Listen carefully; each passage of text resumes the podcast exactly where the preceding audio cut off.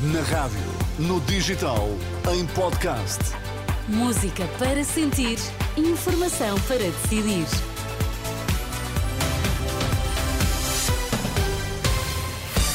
Vai conhecer os títulos em destaque nesta edição da UMA. Com 64% dos votos, Pedro Nuno Santos está à frente de Carneiro nas eleições do PS. Reféns mortos por engano por Israel erguiam bandeira branca de tréguas.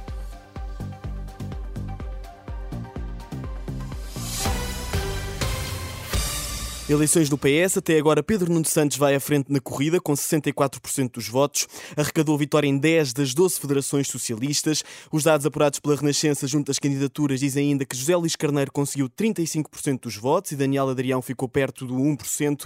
Os resultados finais das eleições do partido só são conhecidos esta noite, noite eleitoral para acompanhar aqui na antena da Renascença com a emissão especial a partir das 11h30. Estas eleições marcam o fim da liderança socialista de António Costa depois de oito anos mas o ainda líder do PS admite que não vai afastar-se da vida do partido e que está disponível para aconselhar o próximo secretário-geral, mas só se isso lhe for pedido. Não, não é a voz da experiência. O, o secretário-geral do próximo secretário-geral do PS poderá contar comigo para aquilo que desejar e que eu possa fazer e que seja e que sinta que possa ser útil, mas, mas deixo lá ter a liberdade de querer saber se, se quer contar comigo ou não, eles, eles vão de saber. Declarações de António Costa, que por razões familiares cancelou as visitas de Natal a Moçambique e a Angola, marcadas para segunda-feira. Em nota enviada às redações, pode ler-se que a visita a Moçambique se destinava a visitar as tropas portuguesas em missão, deslocação esta que vai agora ser assegurada pela Ministra da Defesa em representação do Primeiro-Ministro. Também na política, o Bloco de Esquerda acaba de apresentar os cabeça de lista aos principais círculos eleitorais do país. Em conferência de imprensa, Mariana Mortágua adiantou que vai ser o número 1 um por Lisboa e confirmou ainda que a eurodeputada Marisa Matias aceitou concorrer pelo Círculo do Porto. Marisa Matias como cabeça de lista no Porto. Contamos com a disponibilidade da Marisa para aceitar este convite. Contaremos com todo o seu empenho, com toda a sua experiência como deputada da Assembleia da República. Miguel Cardina, um conhecido historiador, como cabeça de lista em Coimbra. Em, no distrito de Faro, quero destacar como segundo lugar, lugar, também ela independente, Guadalupe Simões. Foi dirigente do Sindicato dos Enfermeiros, é enfermeira, esteve envolvida pelas lutas na saúde e surge nas listas de Faro em segundo lugar. A líder do Bloco de Esquerda, em conferência de imprensa esta manhã, depois da reunião da Mesa Nacional do Partido, onde foram escolhidos os cabeça de lista às próximas legislativas. Já, já a propósito do caso das gêmeas luso-brasileiras, o jurista André Dias Pereira lembra que existe uma provedora de justiça para receber as cartas de protesto e apelos dos cidadãos.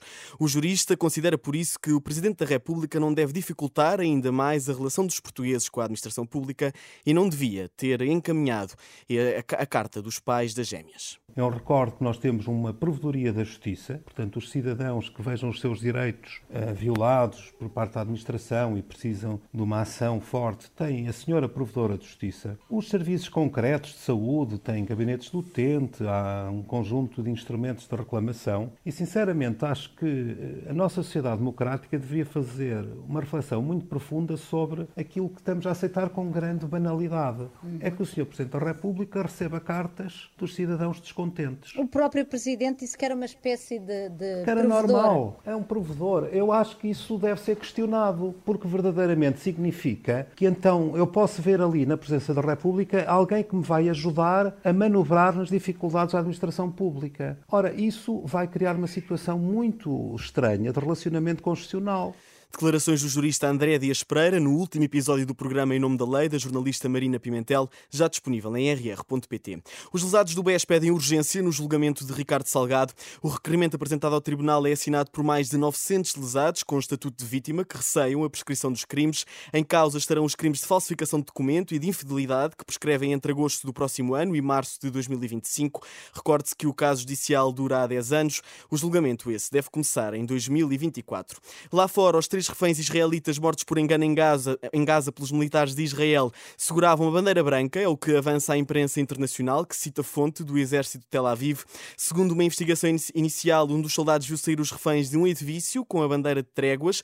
O militar julgou que eram terroristas e acabou por disparar, isto porque o incidente ocorreu numa área de intenso combate, onde militantes do Hamas operam vestidos à civil.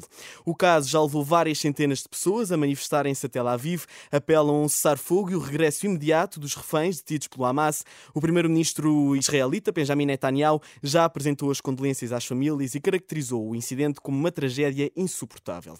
Conhecido como músico ligado ao jazz, o pianista António Pinho Vargas confessa que guardou o jazz um lugar secreto do seu coração. Em entrevista à Renascença, o compositor que está a lançar um disco chamado Lamentos, com três novas peças compostas para a orquestra, refere que o jazz para si faz parte do passado. Jazz está guardado num sítio secreto no meu coração, porque foi uma fase muito importante da minha vida. Adoro, adoro, aqueles discos, adoro as músicas que compus, que nós tocamos. Tenho uma enormíssima atitude afetiva em relação àquela música e à, àquele período da minha vida.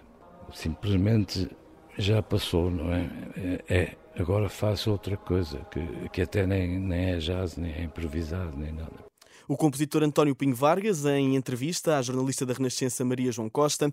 Estas e outras notícias atualizadas ao minuto em rr.pt. Eu sou Alexandre Abrantes Neves.